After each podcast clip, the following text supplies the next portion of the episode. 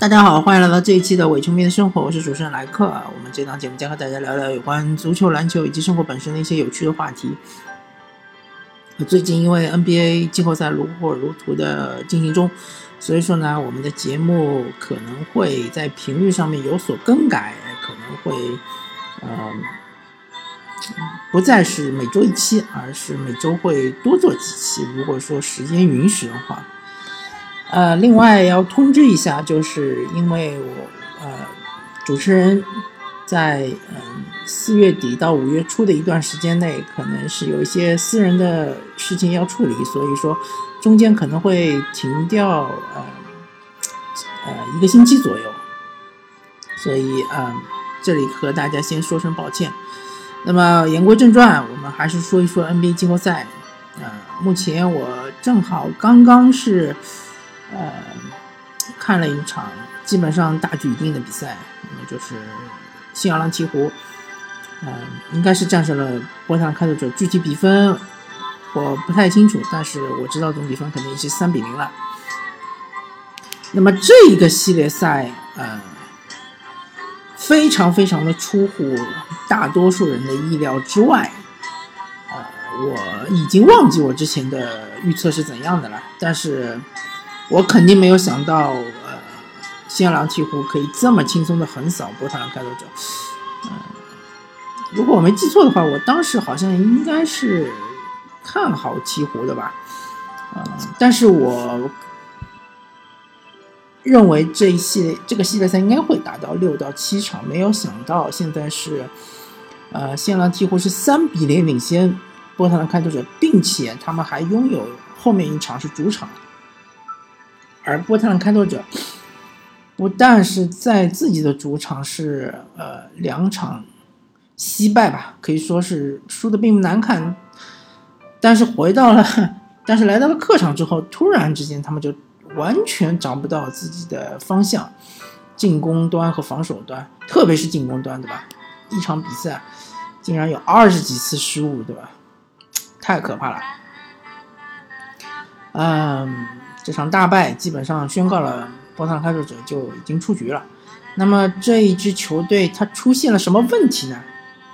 呃，对波特兰开拓者在常规赛中我比赛看的不太多啊，但是他们打金州勇士这几场比赛我看了，他们其实是比较习惯于对手的呃无限换防，因为他们的利拉德和 CJ 麦克勒姆的单打能力都非常强，但是他们面对包夹。面对就是，呃，鹈鹕的这个有坚持非常好的执行能力非常强的无限包夹的这样一个防守方式是完全没有办法破解，而且鹈鹕的大个子就是他们的四号位和五号位，对吧？像是呃那个呃米罗蒂奇和这个埃德呃米罗蒂奇和 AD，对吧？安东尼戴维斯他们的包夹和呃。然后还有，就是回收的速度都是非常的快，所以呢，嗯，导致开拓者这个进攻完全打不出来。问题出在哪里呢？可以总结一下，就是对于开拓者这支球队来说，一旦包夹双枪的话，就需要他们的角色球员，像是阿米努啊，像是呃哈哈克利斯啊，或者是埃德戴维斯啊，呃。甚至于他有可能内皮尔也会上，对吧？或者是克林斯啊，这样的有三分球能力的队员一定要坚决的出手。啊，这个是火箭队的这个德安东尼教练经常强调的一点，对吧？因为你坚决的出手，你的节奏就会很好。如果你很犹豫的拿到球之后又想突，对吧？又想，又想着，我如果出手不进怎么办，对吧？会不会老大会不会这个责怪我，或者是教练会不会责怪我？想的越多，你这个命中率就越低，而且你错失了出手机会。像戴安东尼戴维斯这样的这个，他去包夹，比如说啊，假设呃，现在利拉德持球，安东尼戴维斯和隆多两个人包夹利拉德，利拉德传给你阿米努，你如果犹豫一秒钟，安东尼戴维斯已经到你面前了，你就错失了出手的机会。所以这个是教练需要强调的，是斯托斯教练需要对他的队员强调的。而他的这些三 D 球员其实都还很年轻，呃，基本上应该都没有超过二十五岁，所以说他们还是有上升的这个可能性的，对吧？啊，这一点是非常非常重要的。还有一点很重要的就是，啊，努尔基奇一定要坚决的顺下，然后不管你是利拉德被包夹也好，CJ 麦克勒姆被包夹也好，千万千万你要，呃，就是尽快的出球，是吧？这一点就是库里和哈登就做的很好，包括保罗，他们都是做的非常好。库里在他呃前两年也是经常是被包夹的，对吧？但是他出球很快，所以就。很快就导致球队是四打三的这样一个局面，因为弱侧还有一个这个投手会牵制呃防守的精力，所以说四打三。那么开拓者这两位呃双枪也要很快的要做到这一点。那么对于双枪来说，他们还有一个非常大的弱势，在季后赛中会被无限放大，就是他们两个人的身高以及他们的防守能力，嗯。相对来说是没有办法防住对方的后场的。如果对方后场的进攻能力稍微强一点，对吧？比如说，呃，勇士的水花兄弟，比如说火箭的登哥灯泡组合，对吧？比如说现在新奥兰鹈鹕的利拉，呃，新奥兰鹈鹕的这个隆多和一个呃霍勒迪，对吧？隆多的突破能力也很强，霍勒迪可以说在。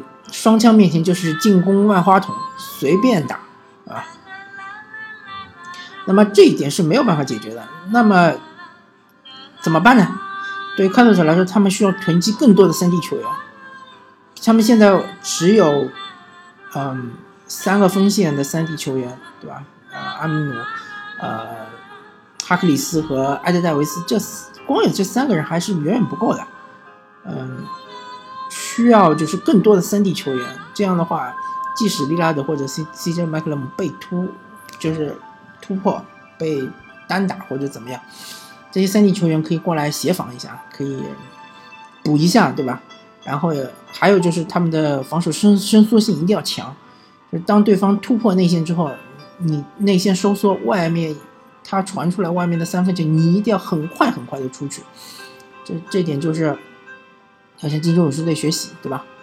呃，这三点你能做到的话，那么开拓者还是很有机会的，至少以后在呃这个季后赛中还是可以有一番作为。如果你这三点完全都做不到，或者这三点只能做到其中一点，那么还是啊很难，因为这没办法，因为这是你这个阵容的缺陷。这是你天生的缺陷，你要想办法弥补它，不是那么容易。嗯，那么这个系列赛其实就没什么看头了，基本上几乎应该是很少了。如果他万一呃几乎一不小心，对吧？呃，可能是呃全队手感冰凉，或者是失误过多，让开拓者赢了一场，甚至让开拓者回去回到主场又赢了一场，对吧？嗯，基本上也是四比二啊，没什么悬念。那么马刺对勇士，我觉得基本上好像也没什么悬念。嗯，怎么说呢？因为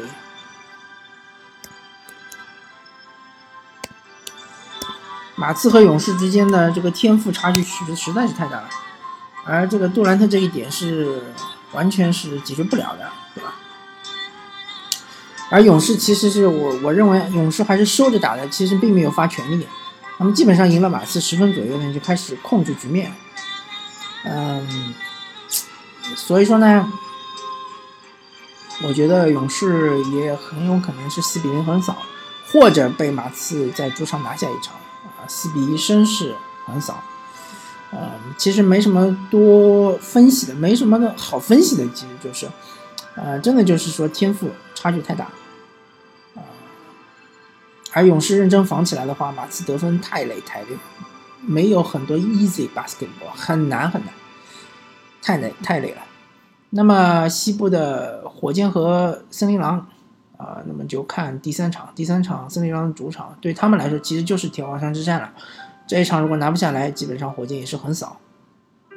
森林狼，呃，确实他们的经验实在是太匮乏了。很多人说像泰吉布森啊这样的球员其实是不值得签的，但是你看看森林狼的阵容，对吧？他们的老将有哪些呢？杰夫蒂格，对吧？呃，还有克劳福德，还有泰吉布森，还有巴特勒，对吧？除了这四个人之外，其他都是新兵蛋子，对吧？其他基本上都没参加过季后赛，没有季后赛经验，就会像唐斯这样，对吧？季后赛的呃发挥的水准和常规赛简直是天壤之别，对吧？所以这就解释了为什么西伯杜要签下呃克劳福德，要签下泰吉布森，对吧？这样两位好像他们的这个数据是。没有办法体现他们的能力，或者完全没有办法体现他们的薪金薪水，但是他们的季后赛经验还是有用的。虽然如此，但是他们还是打不过火箭，对吧？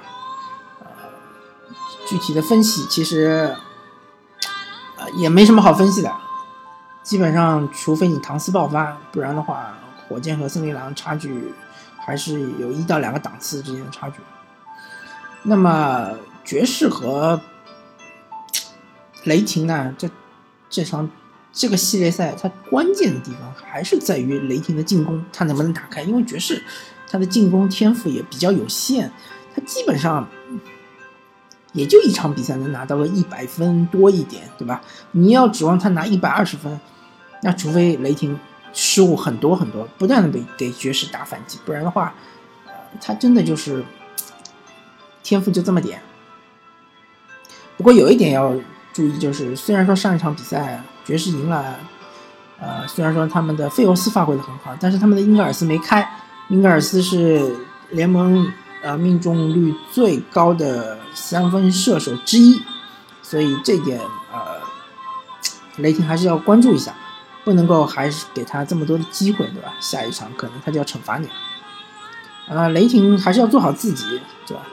威少的中投，啊。泡椒的三分，还有安东尼的单打，这三位开了两位，我觉得还是雷霆机会大一点。如果说这三位全部不开，或者只开了一位，那么爵士还是机会多一点。因为明显，爵士双塔在内线的话，你这个泡椒或者安东尼，或者是威少，他都没有办法突进去，那只能靠中投或者是三分，对吧？那雷霆又不以三分见长，所以这其实这一轮系列赛还有的打，还有的打。啊，米歇尔当然是发挥的非常好，呃，作为新秀来说的话，是真的是为大场面而生的。如果这一轮雷那个爵士能够淘汰雷霆的话，我觉得米歇尔明年场均能够拿到二十分以上的话，很有机会就。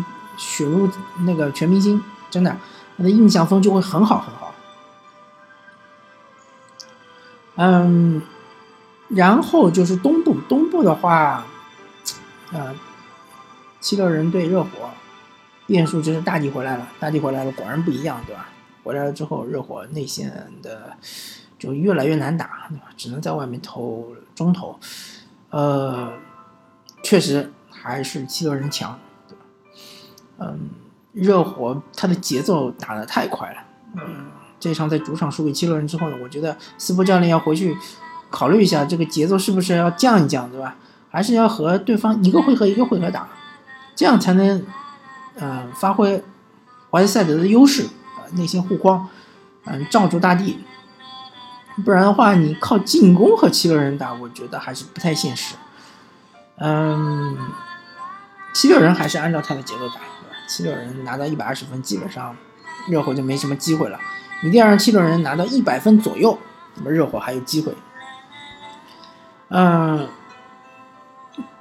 雄鹿对凯尔特人，我觉得以雄鹿现在的这个水准，其实雄鹿和开拓者有很像的地方，就是他们的呃主攻点米德尔顿和这个呃字母哥。已经发挥的很好了，但是他的角色球员就是不开，对吧？那么我看了几场啊，我应该我看了，呃一一场中的一段时间雄鹿的表现，我觉得他的角色球员拿到球之后还是犹豫，和开头是一样的，就是该投的三分不投，越犹豫越没节奏，越没节奏越投不进，对吧？包括他们的雪布，包括他们的呃布伦戈登，对吧？去年的最佳新秀，啊，包括他们的贾巴里帕克，这投篮一定要坚决啊！就算投不进，你也一定要坚决，一定要投啊！越是不投，越是没节奏，越是打不好。啊，其他的我觉得就没什么好说了，基本上，嗯，他们很难过绿绿绿衫军这一关了。嗯，除非就是说。有一有一场比赛，呃，绿军是集体，呃，手感缺失，对吧？呃，手感冰凉，那有可能被雄鹿扳回一场，不然的话也有可能就是横扫。那么，华盛顿奇才对多伦多猛龙呢？这一场这一系列赛其实还有点看头，嗯，主要就是说大家都说过嘛，啊，真正的季后赛是是从。客场赢球之后才正式开始的，所以说猛龙他要证明他能够在华盛顿，呃，拿到一场，对吧？不管你是第一场也好，第二场也好，你只要拿到一场，那么回去的话就比较轻松。如果说你是零比二，你是被奇才连扳两场，打到天王山之战的话，那就比较尴尬了。嗯，总体从阵容来说，肯定还是猛龙更强。就看奇才怎么限制了，对吧？还有奇才，嗯，布拉德比尔也不可能每场比赛手感都这么冰凉，所以说奇才的呃三位薪金最高的选手一定要发挥，戈塔特一定要至少想办法要和呃瓦伦丘纳斯对峙，对吧？最好是能够发挥的比瓦伦丘纳斯更好。当然，奇才今年如果说首轮出局的话，我觉得他也应该考虑一下他的建队思路了，他应该呃。或者就把沃尔换掉，或者就把比尔换掉，对吧？然后戈塔特其实真的就是太老了，太老了，已经不再适合现在这个 NBA 的这个节奏了。嗯，然后是这个还有一场比赛，嗯，我看一下，应该是。啊，对，步行者对骑士，现在呃，很多专家都认为，呃，步行者机会很大，对吧？嗯，确实，步行者机会是比开赛之前要大得多，因为骑士他已经使出了他的杀手锏，就是勒布朗詹姆斯狂砍狂砍分，对吧？而且上一场比赛勒布朗詹姆斯中投非常的准，嗯，这个看看天吃吃手感这种事情呢。我觉得勒布朗詹姆斯不可能连续两三场，对吧？后面还还要再赢三场，连续三场都是中投非常准的情况，对吧？一旦他中投不准，他只能打到内线去强吃。那么他强吃的话，对他的体能消耗是非常大。所以，呃，如果说步行者能够保护他的、保卫他的两两场主场的话，我觉得步行者是很有机会晋级。如果说，嗯。各种原因，他只能在呃两个主场赢下一场的话，我觉得骑士机会还是比比他稍微大一点。当然，这个骑士现在就是他已经被逼到了死角，对吧？已经做困兽犹斗了啊。然后他的乐福还受伤了。骑士呢，他的问题就在于他的这些球员，他新换来的那些球员，在呃赛季中期新换来的那些球员，除了乔治希尔之外呢，没有季后赛经验。胡德是打过一次季后赛，嗯，打了两个系列，对吧？但是他毕竟是第六人嘛，他这个季后赛经验还不是特别丰富，啊，所以说他不能分担勒布朗詹姆斯身上的担子，啊，詹姆斯同同志他身上的这个得分的重担，所以说呢，嗯，还是要靠勒布朗詹姆斯，嗯，他的压力太大。所以就导致进攻端，对吧？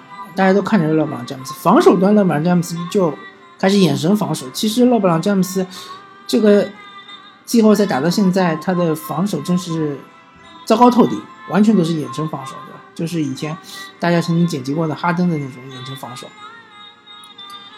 嗯，所以说真的很危险，其实真的很危险，好吧？啊，今天我们就聊到这里，感谢大家收听这一期的伪球迷生活，我是主持人莱克，我们下期再见，拜拜。